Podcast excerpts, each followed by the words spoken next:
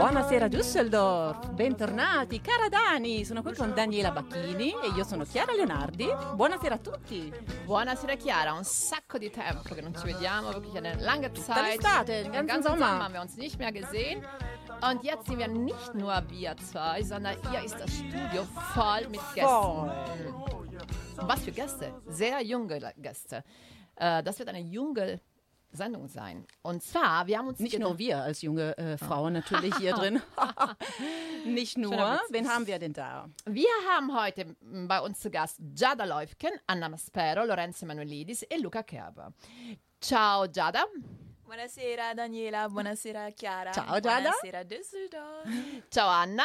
Buonasera Düsseldorf. Ciao Luca. Buonasera. E ciao Lorenzo. Buonasera.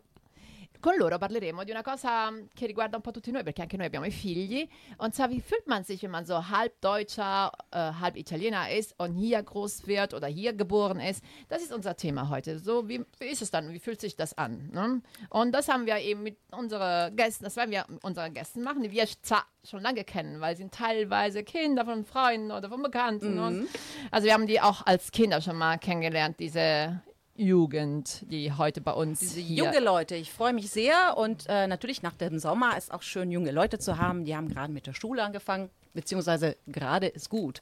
Sie haben schon am 7. August dieses Jahr angefangen, aber nicht alle, denn wir haben heute auch einen anderen Gast, der kommt Esatto. nämlich aus Mailand. Abbiamo un ospite italiano che la scuola ancora non l'ha cominciata È perché in beato lui. Italia, come beati loro, ovviamente la scuola comincia a metà settembre. Abbiamo con noi Diego, guten Abend, Düsseldorf. Bravissimo Diego, vedi che in questi pochi giorni in Düsseldorf hat er sehr, schon sehr viel Deutsch gelernt.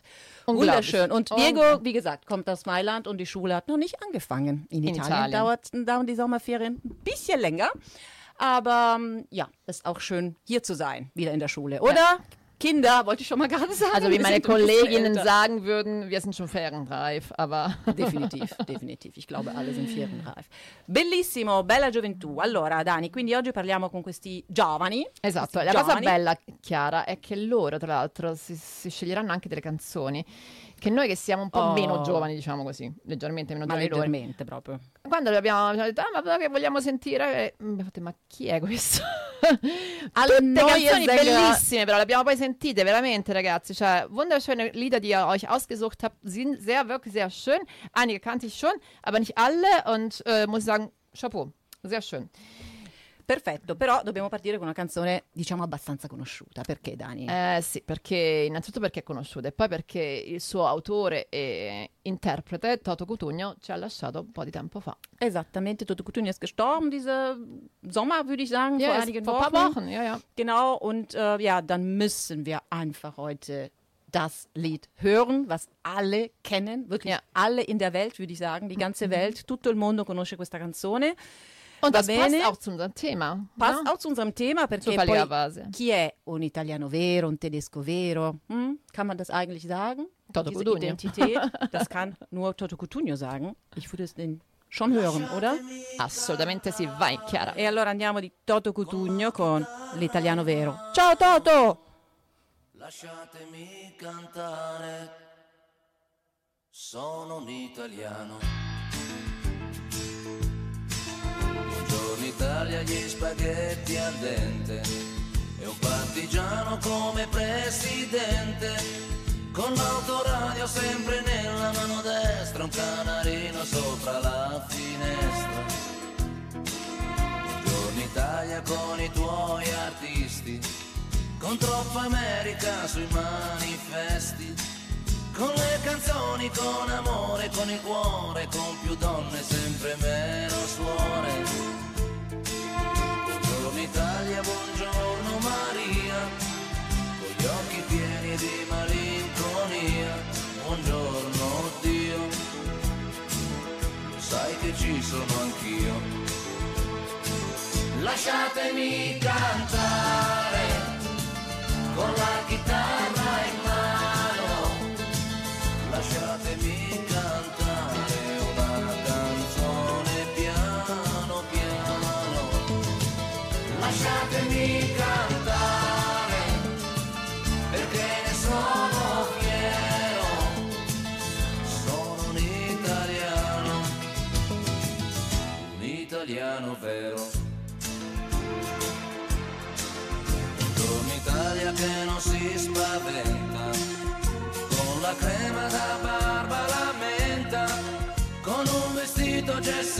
sul blu e l'amo viola la domenica in tv. Buongiorno Italia col caffè ristretto, le calze nuove nel primo cassetto, con la bandiera in tintoria e una 600 giù di carrozzeria. Buongiorno Italia, buongiorno Maria, con gli occhi pieni di malinconia. Buongiorno Dio, lo sai che ci sono anch'io. Lasciatemi cantare con la chitarra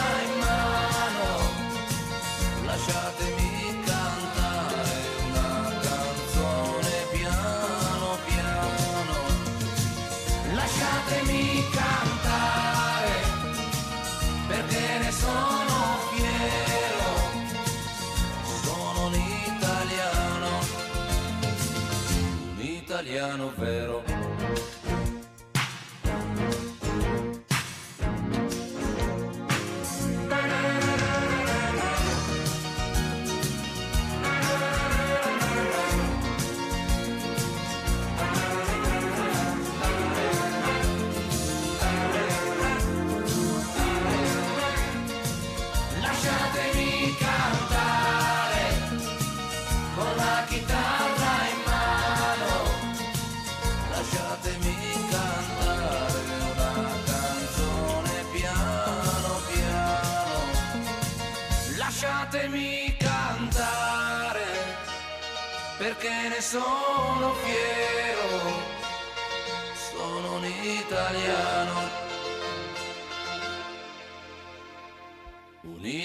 Italiano vero.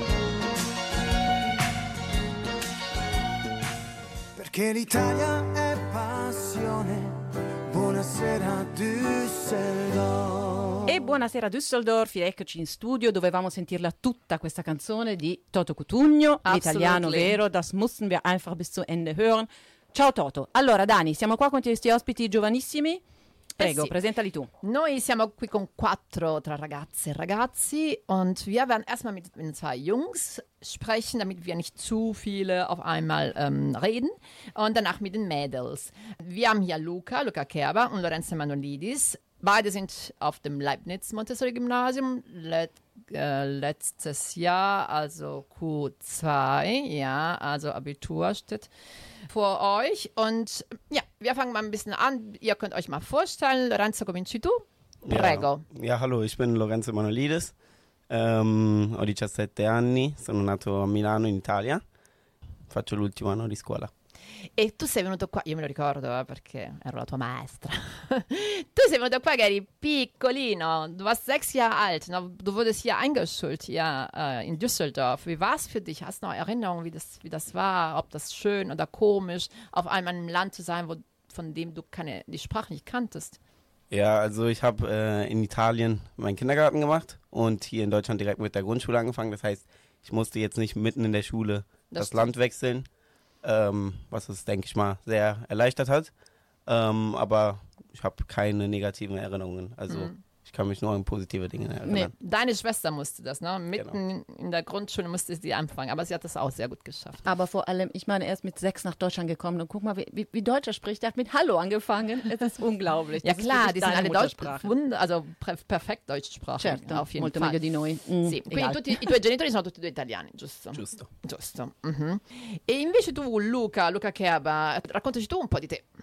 Eh, ciao, mi chiamo Luca, ho 17 anni, anch'io vado, come già stato detto, all'Ernest Montessori Gymnasium e fortunatamente conosco Lorenzo già da tantissimi anni, è uno dei miei migliori amici e sono molto contento di essere qui. Ma tu l'hai sentito Chiara come parla Luca? Cioè, io, No, io adoro vabbè. quando parla Luca perché c'ha questo bellissimo accento Questo toscano. toscano che viene fuori, no? Cioè, veramente una roba che è incredibile. Perché la mamma di Luca, diciamo, è toscana. mm? E quindi c'ha questo bellissimo accento, veramente, che è fantastico. Cominciamo con le domande? Siete pronti? Sì? Siete È caldi? un test, eh? è, un, è un test No. oggi, non gliel'abbiamo detto, ma gli facciamo un sacco di domande. No, no, no, no. Io vi chiedo in italiano, in tedesco, come capita. Mm, habt ihr irgendwann mal das Gefühl gehabt in eurem Leben hier, dass, ähm, dass es komisch war, auch Italiener zu sein? Wurdet ihr deswegen ach, diskriminiert ist jetzt vielleicht übertrieben, einfach mal so, ach, der Italiener. Oder eher das Gegenteil, dass äh, Italiener, auch Italiener zu sein, vielleicht ein Pluspunkt war, eine Bereicherung. Wer fängt an? Äh, Luca, fängst du an? Wie ist es für dich, dieses na, Italiener und Deutscher zu sein? Also zu den negativen Punkten, es gibt wirklich, also in meinem Leben habe ich fast gar nichts Negatives wegen meiner italienischen Seite bekommen. Hier und da, vor allem zwischen meinen engsten Freunden, gibt es dann natürlich hier und da mal wieder Sticheleien in Richtung, ja, es gehört doch sowieso alles zur Mafia und sowas. Aber zwischen Freunden ist das ja normal, deshalb macht man da sich, äh, nichts Großes draus. Und äh, was mir, also mein Italienisch hat mir sehr geholfen, zum Beispiel, als ich Französisch gelernt habe, weil äh, vor allem in der ersten Arbeit, da konnte ich äh, fast noch keine Vokabeln, aber ich konnte mir schon so einiges vom Italienisch ableiten und deshalb, äh, glaube ich, waren am Ende von zwölf Wörtern, die ich irgendwie versucht habe, von zwölf italienischen Wörtern, die ich versucht habe, Französisch klingen zu lassen, glaube ich, war die Hälfte richtig am Ende. Deshalb. Sehr gut. Also du hast Das davon profitiert schlau. auf jeden Fall. Ja. Und Lorenzo, per te com'è invece? Es, hast du mal Probleme oder fühlst du dich sogar, bist du sogar stolz, auch äh, Italiener zu sein? Du bist auf dem Papier nur Italiener. Ähm, ich kann mich da Luca voll und ganz anschließen. Ähm, ich bin sehr stolz, Italiener zu sein. Ich äh, bin auch sehr glücklich und stolz, beides sehr gut zu können, Italienisch und Deutsch, ähm, was mir schon in vielen Situationen im Leben geholfen hat. Ich musste, wie vorhin schon angesprochen, Deutsch komplett neu lernen, als ich in die erste Klasse in der Grundschule angekommen bin. Das heißt, ähm, ja, ich kann mich jetzt nicht an irgendwelche Diskriminierungen oder sowas erinnern, aber ich musste natürlich die Sprache lernen. Das heißt, am Anfang musste ich mich erstmal dran gewöhnen, dass es eine andere Sprache ist, ein anderes Land, aber ich kann mich wie Luca auch nicht an negativen Aspekten erinnern, die in mein Leben vorgefallen sind, sondern eher an positiven Sachen, wo die Leute eher was über die italienische Kultur oder ja, die Sprache lernen wollten. Das ist schön zu hören. Un bel das bilancio, ist wirklich schön. no? Ja, wirklich. bel bilancio.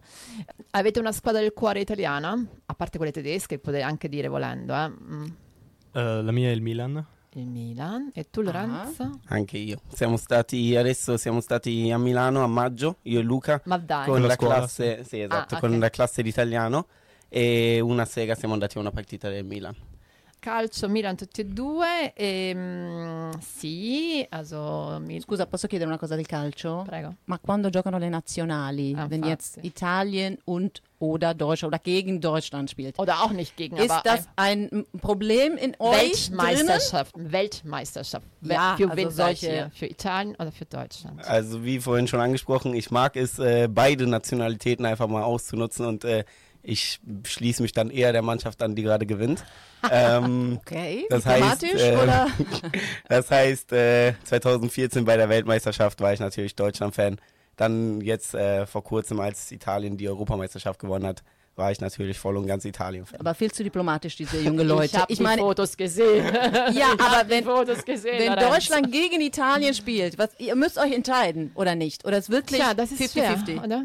Naja, also bei mir ist das noch etwas anders, weil ich seit 2016 mich also nicht mehr ganz großer Fan der deutschen Mannschaft bin, weil ich fand, in der Europameisterschaft und vor allem in der darauf folgenden Weltmeisterschaft hat äh, damals ja noch Jogi Löw äh, bestimmte Entscheidungen getroffen, die ich, äh, also vom, von den Spielern her, die ich nicht ganz äh, unterstützen konnte. Ja. Mhm. und deshalb äh, vor allem dann auch, nachdem dann Deutschland in den letzten Jahren nicht wirklich auf dem Level gespielt hat, wie sie halt vorher waren, hat mich das halt so ein bisschen äh, von der Enttäuscht. deutschen Nationalmannschaft ja, enttäuscht und bin dann äh, trotzdem in Richtung Italien gegangen. Mhm. Aber trotzdem, sollten beide gegeneinander spielen, ist das immer so, ein, so eine zweischneidige Klinge. Natürlich ist man traurig auf der einen Seite, aber auf der anderen Seite hat man trotzdem noch ein Team, Ja. wofür man dann sein kann. Insomma, molto diplomatici, ma Però in comunque realtà si è espresso Luca. Sì, Sì. no, secondo me loro veramente Bello. approfittano di tutte delle cose. Cioè, Certo, è vero. no? Also für beide im Prinzip zu sein. Das Problem ist natürlich, na- wenn mal wieder mal zu einem, ne, zu einem Spiel kommen sollte, wo dann die zwei Mannschaften gegeneinander spielen. Das ist natürlich ein Problem. Also für wem man sein soll, kann, Aber- will, möchte. Eins ist sicher, man gewinnt. Unentschieden. Ja, oder so, aber eigentlich, Das ist echt eine sehr man diplomatische trotzdem Lösung. glücklich. das ist sehr schön. Tra l'altro tu giochi a pallone anche, no? Sì, gioco a pallone da 6-7 anni, Ah, quindi sei anche abbastanza l'occhio anche tecnico, per così dire. non esageriamo. Non esageriamo, Non esageriamo, esageri- dai. No, non esageriamo. Bellissimo questo Ma vi è dispiaciuto? Vi è dispiaciuto che c'è stato questo abbandono di Mancini? Ah, qua proprio entriamo nel tecnico del No, calcio l'allenatore qua. della nazionale italiana se n'è andato perché ha detto che non poteva più. Vabbè, niente. Vabbè, pensiamoci dopo, Pensiamoci eh, do- dopo. durante la canzone. Che canzone vogliamo ascoltare Eh, adesso? chiediamo a Luca. Luca, was möchten, möchtest du hören? Was hast du dir gewünscht? Eh, mi sono scelto la canzone intro di J-Ax dell'album Il bello d'essere brutti perché J-Ax è forse l'artista che ascolto più di tutti italiano e che ascolto già dalla mia infanzia, ogni estate soprattutto. E questa è una canzone che mi piace molto e per questo l'ho scelta. Benissimo, la canzone è molto bella, io l'ho sentita ieri sera. Io la faccio partire, allora sentiamoci Wow, queste vai. proposte dei giovani, le Sì. proposte dei giovani. Andiamo Molto, con molto J-Ax. Mo- Bel test. intro. Dovrebbe partire a brevissimo. Arriva, eh? No, arriva perché J-Ax stava facendo una pausa, Dani. Anche lui si deve un attimo concentrare prima di partire, non è che Perché può... come dice, come dice lui all'inizio, Cioè, si deve non è più alzare così giovane. e suonarsi al piano, lui. capito? Se si è seduto al piano, ora ci concentriamo e ascoltiamo questa bellissima canzone. Qualche anno fa mi sta ingrigito il pelo. Per la prima volta ho tirato il freno. Incerto se fossi l'unico scemo. O l'ultimo a crederci per davvero. Col dubbio che per la mia crew fosse un lavoro, niente più. Negli anni han fatto figli, io soltanto dischi e tour. Mai cresciuto come Peter Pan con la labirintite da solo. Bloccato in studio, Han Solo. Nella grafite entrato qui da sbarbato. Ho firmato ogni contratto, mi fidavo come di un padre. Bastava stare sul palco, poi erano sempre tutti in vacanza. Io da solo là che mi sbatto. Forse lo trattavo da padre mentre mi trattava da babbo. Perché fare roba nuova se la gente già t'adora e alla fine si innamora solo della novità. Quasi come se dicessero sei vecchio fuori moda, questa roba non funziona se la fanno alla tua età. Ho pagato e sono uscito come al bar, la penale coi risparmi di una vita a prezzo della libertà. Avere chiuso in pari mi chiedevo ma che senso ha? Allora perché non sei morto giovane vent'anni fa? Ricominciare da meno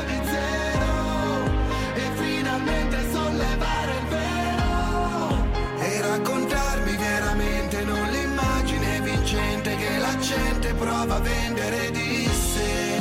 Non voglio vivere su un cartaceo, solo sputare indietro un po' il veleno e raccontarmi veramente lo spettacolo riprende benvenuti a tutti quelli come me. L'altro Natale stavo giù in cantina, piangevo sui cartoni del trasloco.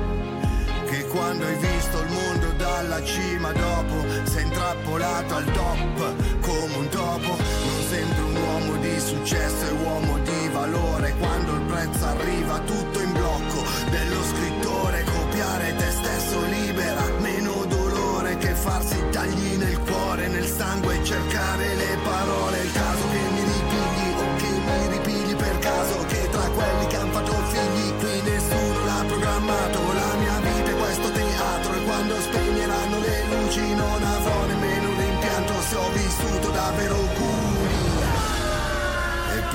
strada mi chiamano zio.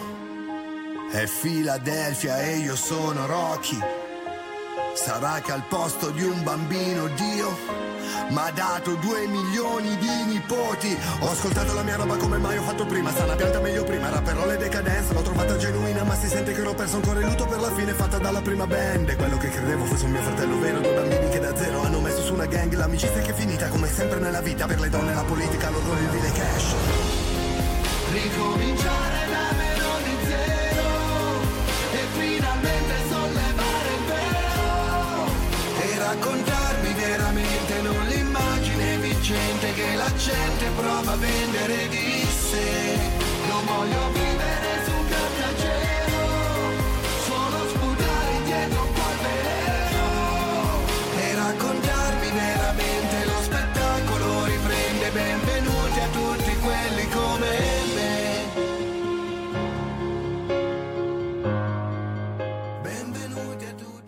Perché l'Italia è passione.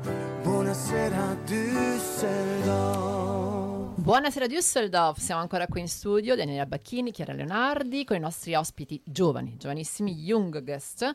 Und wir haben uns gerade mit Luca und Lorenzo unterhalten über das äh, Deutsch-Italiener oder Deutsch-Italienisch, ja, Sein.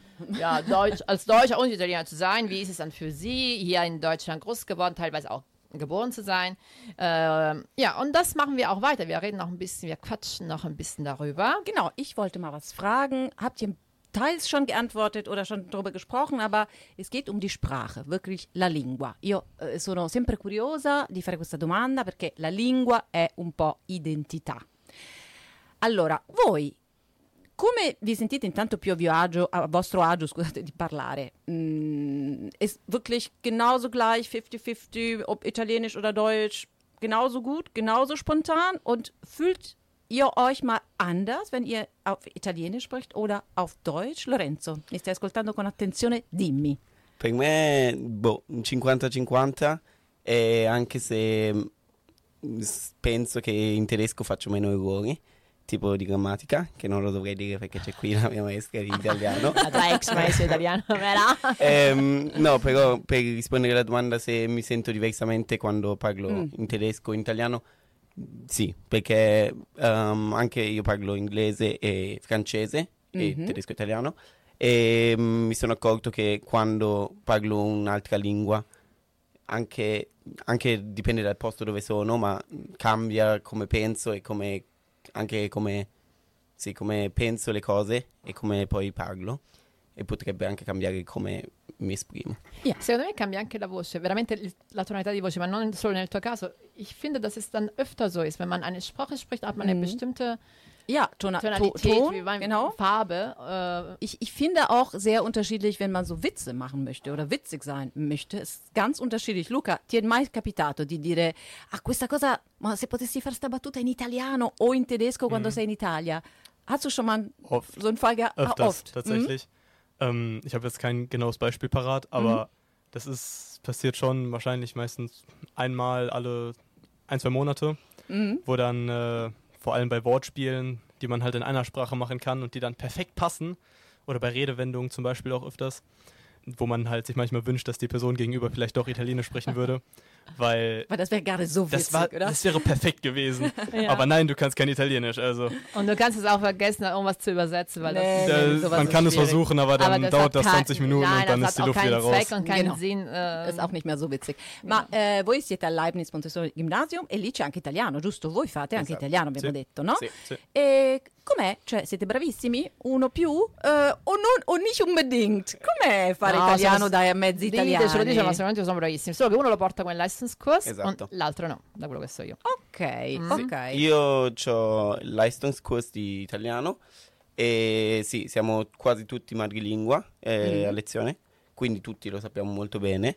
E, mm, quindi sì, siamo tutti molto bravi, però ci sono alcuni che lo sanno meglio degli altri. Eh sì, e, E poi vogliamo magari, sapere chi. ma magari la grammatica uno magari non la sa perfettamente, magari l'ha parlato madrelingua, però non è detto Però che poi quando si scrive l'ortografia è un'altra cosa. Eh. Perché tu invece Luca decisi di prendere tutte le altre materie, non l'italiano, come mai? Sì, non so perché. Du auch nicht. Also, ich meine, meine Kinder Non sa perché però, eh, forse Voilà. sei già pentito. Vediamo. Sì, mi sono perché. pentito perché non so cosa mi è passato di testa, perché pensavo, ho scelto come Leistungskurs storia inglese, perché mi interessava la storia, poi inglese sono bravo a parlarlo e per questo mi sembrava ovvio. Poi ho pensato, italiano, ok, se prendo italiano devo fare matematica. Mm. Matematica, mm. E che ti Ah, sei ritrovato quindi E poi, adesso? no, Sì. perché poi la mia prof è venuta e ha chiesto Luca, ma italiano comunque ce l'hai nell'abitudine o no? No, non ce l'ho perché matematica. Ma ora ripensaci perché Mm. se fai italiano penso che comunque arrivi a un voto abbastanza alto senza doverti stressare troppo. Dopo onestamente gli ultimi esami di matematica che ho fatto erano comunque due, due meno, due più. Sono andati bene, per questo se studio matematica la so. E per questo... Giusto, questo eh, mettiamolo eh, agli atti. Se studio matematica non è impossibile, Diciamo ragazzi. che se tua madre ti sta sentendo, questo deve essere registrato. Questo è registrato. studio matematica la so. E noi la ripetiamo anche tante volte. No, fantastica, tutte queste strategie comunque sull'italiano. Ragazzi, allora... Cambiamo tema. Sapete cucinare? Kocht ihr zu Hause? Ah, giusto? Italiano, cucina, dobbiamo. Wer kocht zu Hause? Beide. Luca, kochst du Veloce, zu Hause? Ich poi passiamo alla canzone. Ich koche manchmal zu Hause. Ähm, wir hatten letztens in der Schule das Gespräch mit unseren Freunden und da haben wir uns darauf geeinigt, dass Lorenzo besser Italienisch kochen kann und ich besser Deutsch kochen kann. Ah. Aha, Ja. jetzt bin ich aber gespannt. Was ist, dein, äh, best, also was ist dein Gericht, das du kochst? Deutsches Gericht? Ich habe kein generelles Gericht, aber ähm, uns ist aufgefallen, dass Lorenzo halt viel mehr so Sachen in Richtung Carbonara und sowas machen kann, während äh, ich halt äh, besser mit äh, Fleisch umgehen kann und grillen und sowas. Ah, ok, voi Ci, visto. ci invitate? Ci invitate? No, comunque noi conosciamo vagamente i, ge- i genitori di Lorenzo, quindi sappiamo che in Ah, effetti... anche tutti e due. Mm. Però Luca fa una buona pizza, io lo so, lo so, Sì. lo so, Anch'io questa lo so, cosa mi è stata anch'io detta. lo so. E tu Allora, carbonara? Io tutto, tutto. E Tutto? tutto quello che fa mia mamma lo so fare. Va bene, Bravo. Lorenzo ti assumo come cuoco, grazie, poi ti faccio sapere i dettagli. Allora, chi ci fa sentire che cosa? Che canzone giovane vogliamo sentire adesso? Tocca Lorenzo? Lorenzo. Tocca a Io. Lorenzo. Eh, io ho scelto Tranne te di Fabi Fibra perché l'ascoltavamo spesso quando andavamo in Italia in macchina in estate. Ok, È io una parto già canzone. perché voglio Sì, sentire sì. se parte Fabri Fibra anche lui. Bella dici, dici. canzone, bel testo. Sì.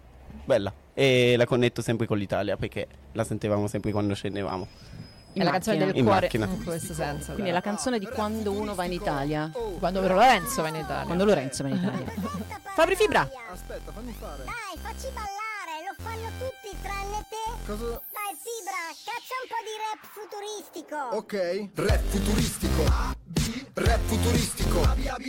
Rap futuristico. Rap futuristico. Pep turupistico.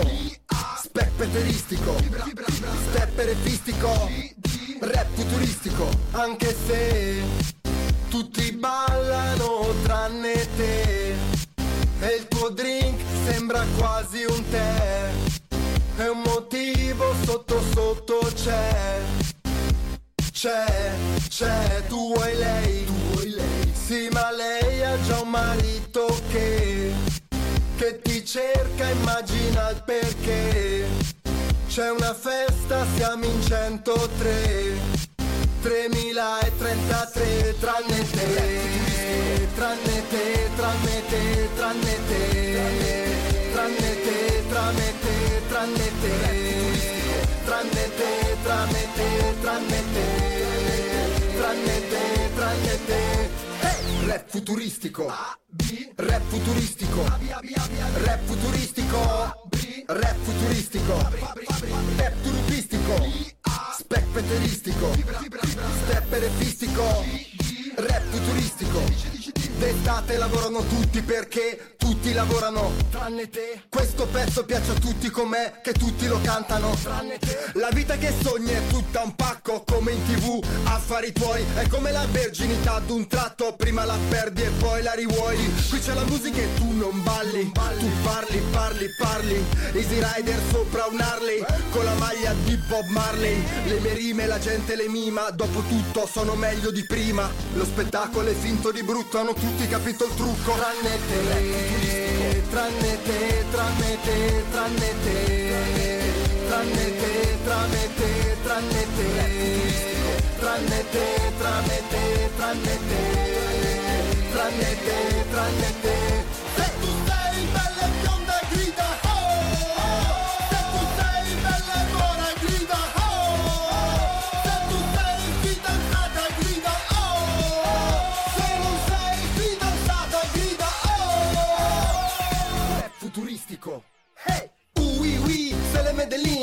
Quasi quasi faccio il rap in francese. Mi fa più elegante cantante. Tira sulle mani se anche tu c'hai l'amante. Nella pista c'è fibra a palla. E il mio ragazzo guarda come balla. A 12 anni a contare le stelle. A 30 anni a contare le parcelle. Nella testa ho mille particelle. Di notte sogno mille porcelle. Mi regalano le tagliatelle. Quando mi vedono a TRL di politica non sono l'esperto ma dicono l'Italia sarà presto un deserto Tra vent'anni saremo tutti quanti emigrati a Saint-Tropez Tranne te, tranne te, tranne te, tranne te Tranne te, tranne te, tranne te Tranne te, tranne te, tranne te Tranne te, tranne te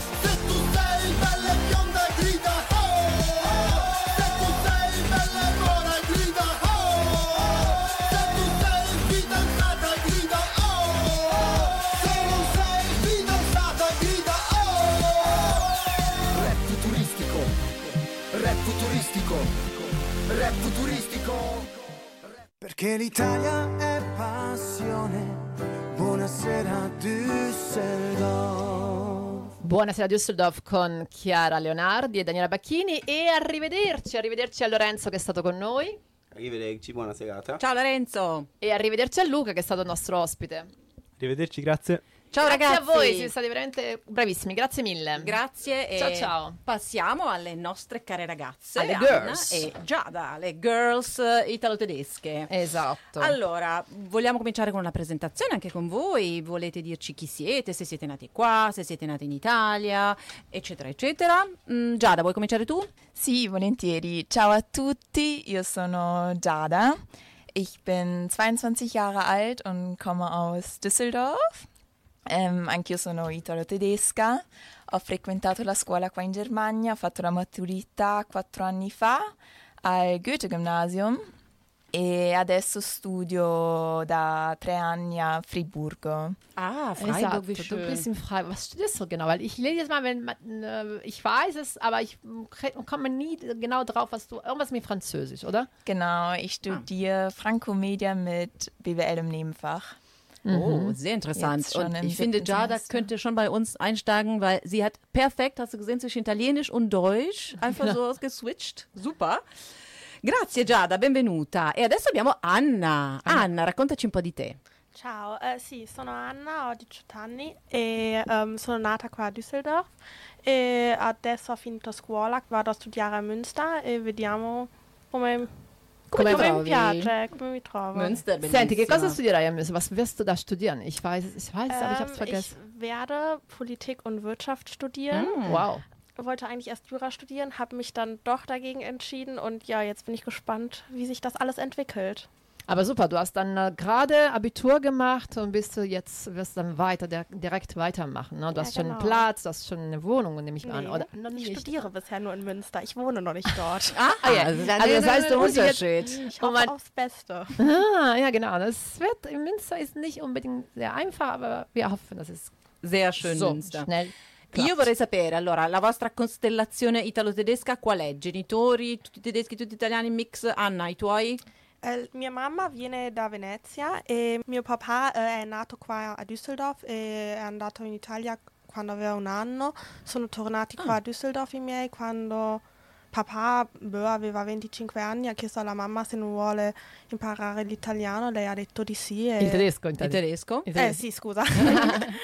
Ah, quindi insomma, una interessante. Quindi Il, lui è nato a il. Papa lo di. Anna, der Vater von Anna, ist ein Halbdeutscher. Also würde man nie Okay. sagen, wenn man ihn sieht, weil er No. wirklich ein sehr Ital Italiener Sì, durch im und durch. durch und durch. Durch und durch, aber esatto. ist tatsächlich Halbdeutscher. Ja? Also E invece Mama, tu, Giada, Mia mamma raccontaci. è italiana, ehm, originaria dal Cilento, ma cresciuta in Piemonte e mio papà è tedesco. Durch und durch anche Sì, vorrei Però attenzione, durch und durch. Aber für welche Fu- Fußballmannschaft ist ein Papa Fan? Napoli. Napoli. Cioè, Ah, ma dai, veramente. Deutscher durch und durch fino a un certo punto. Eh, no, allora no, in effetti, no, in effetti. Beh, eh, bravo, gli è andata bene quest'anno. Ma che bello, ragazze. Allora, vuoi fare tu la- la- il tuo quiz cultura, Dani? Sì, no, prima di... che sei insegnante.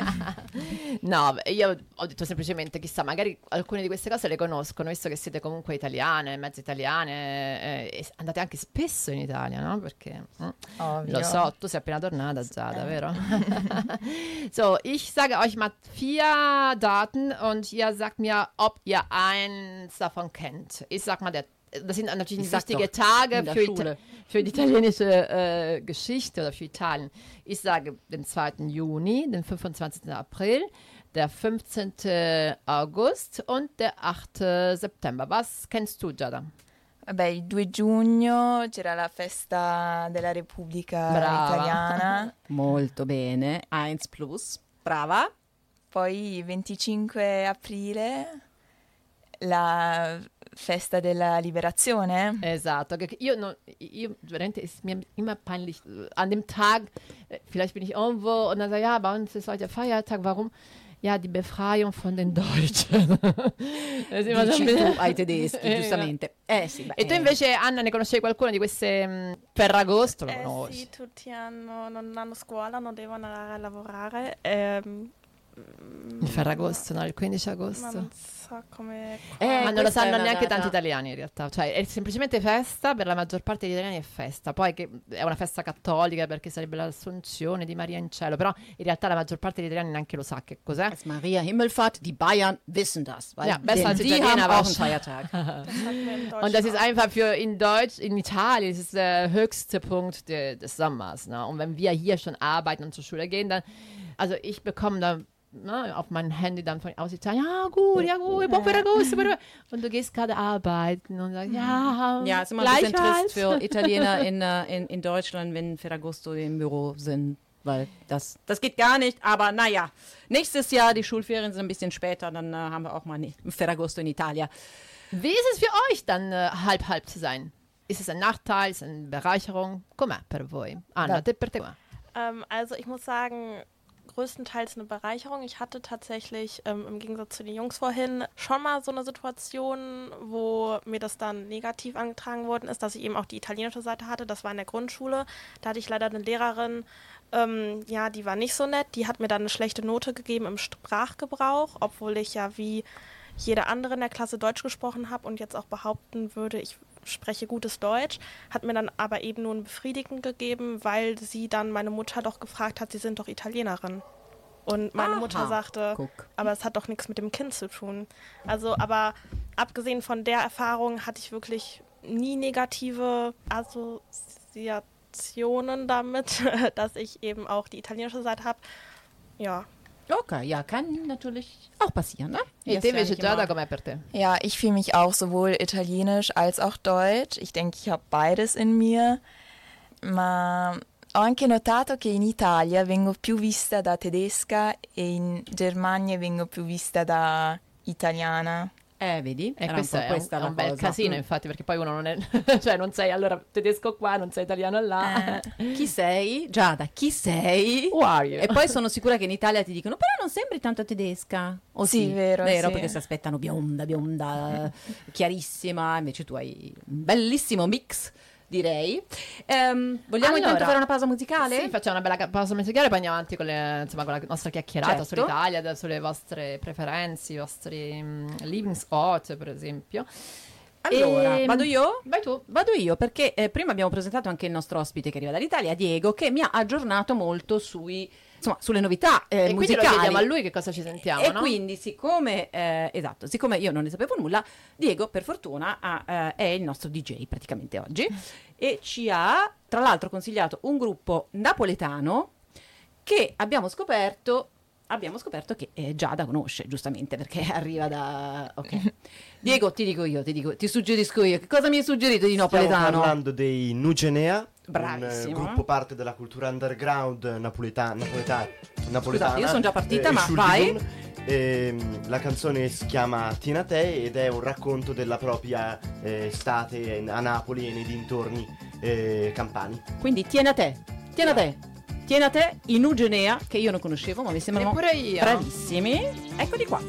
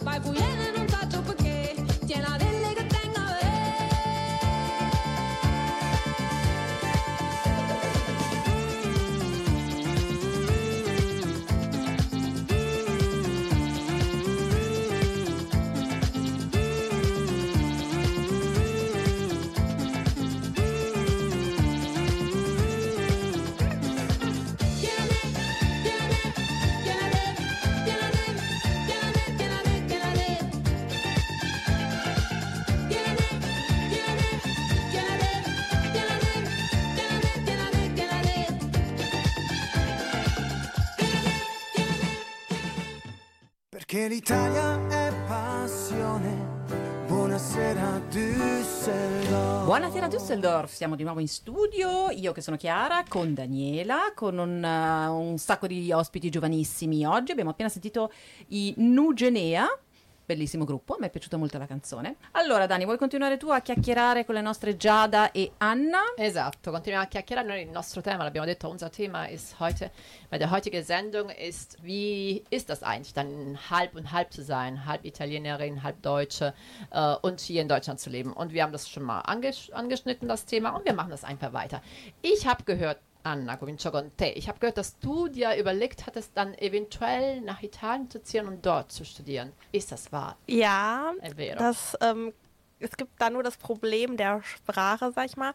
Ich wollte, wenn ich etwas studiere, die Sprache auch so weit beherrschen, dass das auch alles kein Problem ist. Und ich denke, dass das zum jetzigen Zeitpunkt noch ein kleines Problem sein könnte oder die Sprache noch ein Hindernis sein könnte, vor allen Dingen die schriftliche. Ähm, deswegen habe ich mich dazu entschieden, erstmal in Deutschland meinen Bachelor zu machen und ähm, ja, erstmal da Fuß zu fassen, auch in einem neuen, es ist ja ein neues Feld, was man dann äh, studiert und kennenlernt und dann vielleicht im Anschluss, äh, wenn ich meinen Bachelor hoffentlich erfolgreich absolviert habe, dann den Master eventuell in Italien zu machen und in der Zeit des Bachelors dann vielleicht nochmal die italienische Sprache besser zu erlernen, vor allen Dingen im Schriftlichen eben, weil ich da noch ein wenig Schwierigkeiten habe. Eh sì, e tu invece Giada, äh, ti sei mai immaginata, kannst du dir vorstellen, irgendwann nicht nur in Urlaub in Italien zu sein, sondern wirklich dann in Italien zu leben? Auf jeden Fall, se c'è l'occasione ci andrei Sì? subito, perché se conosco l'Italia solo durante le vacanze, penso che è un'altra cosa anche viverci. Mhm. Quindi potresti, diciamo, Potrei essere immaginarlo, un'opzione sì. quella di andare Sì, eventualmente a vivere per certo, un periodo, sì. però non si sa bene per quanto tempo in Italia. Ho capito. E avete un Lieblingsort in Italia? Sicuramente i posti dove magari ven- da, dui- da cui vengono i vostri genitori mm, o quelli dove avete trascorso più tempo. Qual è il tuo, mm, Anna? Io trovo che Venezia è una città bellissima Anche noi. e proprio se, se vado a studiare in Italia vorrei andare in- a Venezia perché proprio è bellissima, sì. È vero. Questo Giusto. è il tuo luogo del Ti cuore. veniamo a trovare. Anna, tutti. Invece- Ok. sì, assolutamente. E te invece Giada? Anche il paese natale di mia mamma, nel Cilento, è proprio un posto autentico, semplice, che conosco già da piccola. Ci andavo sempre durante le vacanze, adesso ci provo anche ad andare magari quando ho un po' di tempo in più perché l'università oramai mi permette anche di, ehm, di spostarmi più semplice. Mhm. Ecco, io adesso non vorrei cadere magari nel banale, ma posso farvi la domanda sulla cucina anche a voi, perché ich bin neugierig, könnt ihr auch italienisch kochen? Kocht ihr Kocht ihr gerne? Ich koche super gerne, ja. Italienisch eher oder Eher Deutsch? italienisch. Sì? Und was ist Ah. dein... Obwohl in Freiburg auch international, aber in Italien. Per eher esempio la carbonara, no? La classica carbonara. Voi la fate a questi tedeschi? Gliela fate senza panna? Carbonara ohne Sahne? Seid ihr so... La carbonara non l'ho mai fatto. Non ha mai fatto la Non l'ho mai No, fatto. ma io, ragazzi. io ti capisco perché io la mangio volentieri, però non sono un amante del farlo perché non è così. Se poi non lo so, Eh, mi, viene, certo mi si semplice. subito. no, mia- mia- Anna, mia tu la cucini? Il problema è che non so cucinare. Non sai cucinare, no. ma tu te ne So- sei- s- Mi so fare il toast, il pane, i panini, Ok, ma non- ok. la mamma mi sbatte sempre fuori quando sono in cucina. Eh, quello- È un Eh. po' complicato a casa tua perché noi conosciamo i tuoi genitori und die kochen super gut Ja, und meine zwar Mutter, das ist fein, und dass Drei Michelin-Sterne. Genau, dass man nicht, äh, nicht also Ja, aber das soll sie so weitergeben. Das soll sie ist. weitergeben. Sie soll sie An nicht... meine Schwester. Ah, ja? ok. Quindi Ja, un-. Das- C'è una sorella che la sta imparando. La Gibbs Hoffnung. Grazie Anna, ci hai risollevato.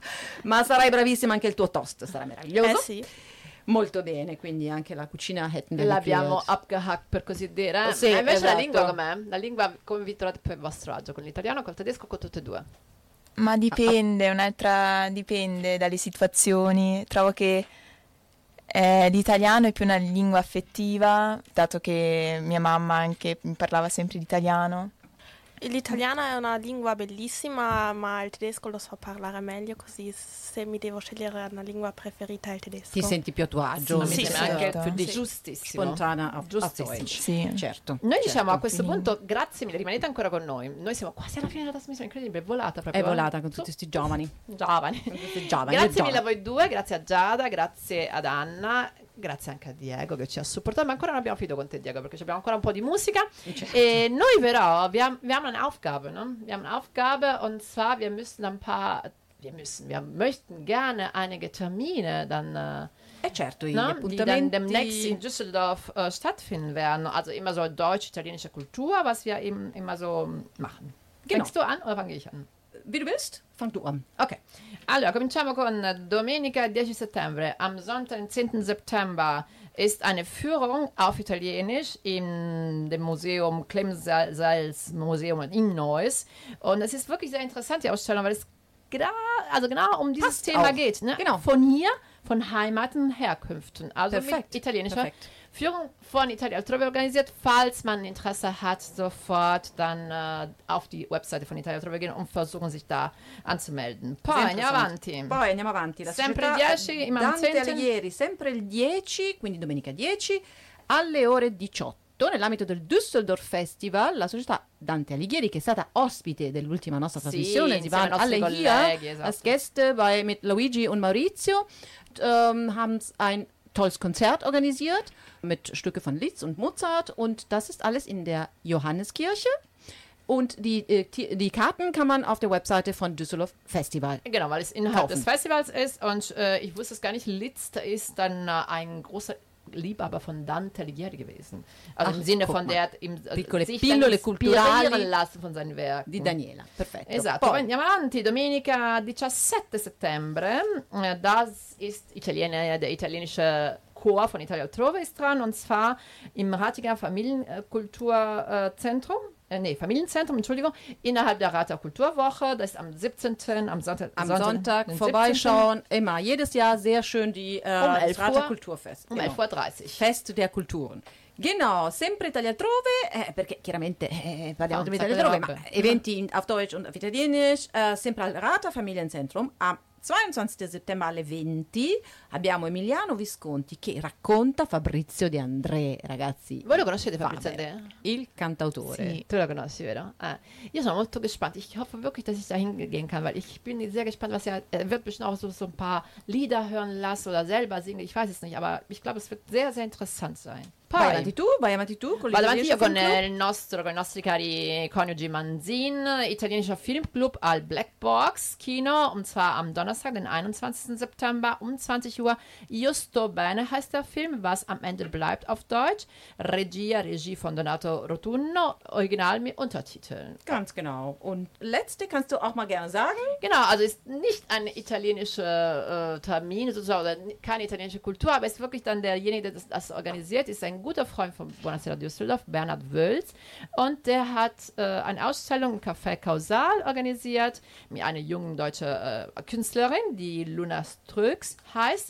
Und ähm, ja, und vielleicht hat man Lust. Also das Café Causal ist immer offen und kann man einfach mal vorbeigucken und sich die Bilder von ihr anschauen. Finito? Genau. Ja, die, die, detto sì, tutto? un sacco, viele Veranstaltungen schon mal für, für September. Genau, ich denke schon. Wir sind am Ende, wie Maurizio sagen würde. Mm, E facciamo dire a Diego qual è la nostra ultima canzone. Allora, esatto, ringraziamo ancora le ragazze e come vi dicevo Diego mi ha un pochino aggiornato non solo sui tormentoni dell'estate, ma anche su musica un pochino veramente di qualità e mi ha consigliato a qualcuno che io non conoscevo. Diego, ci puoi dire tu qualcosa?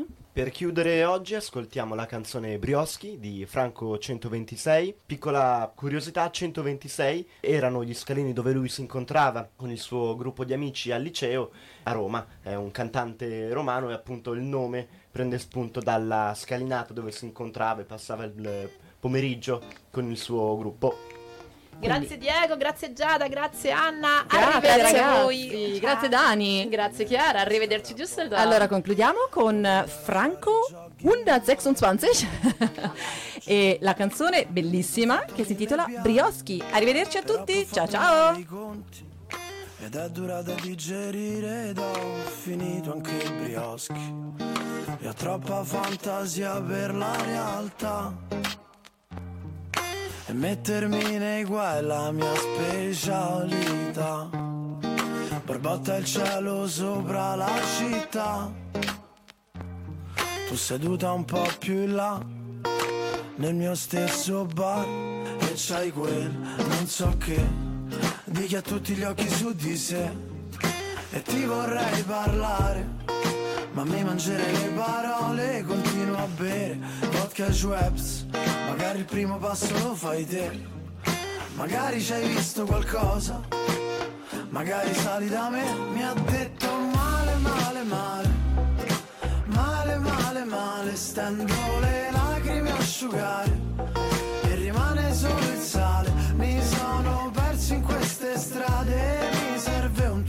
tutto città e sembra un film finito male, male, male, male. Sento tutti gli occhi addosso, ma non ci sta nessuno intorno. Forse sono solo sbronzo, forse un poco paranoico. E ho troppa fantasia per la realtà. E dentro casa mia ci sta il Maracana. Una schedina vinta per metà. Sto seduto in fondo al tram, mentre il giorno se ne va. E c'hai quel non so che, di chi ha tutti gli occhi su di sé. E ti vorrei parlare, ma mi mangerei le parole. Continuo a bere vodka e Schweppes, magari il primo passo lo fai te.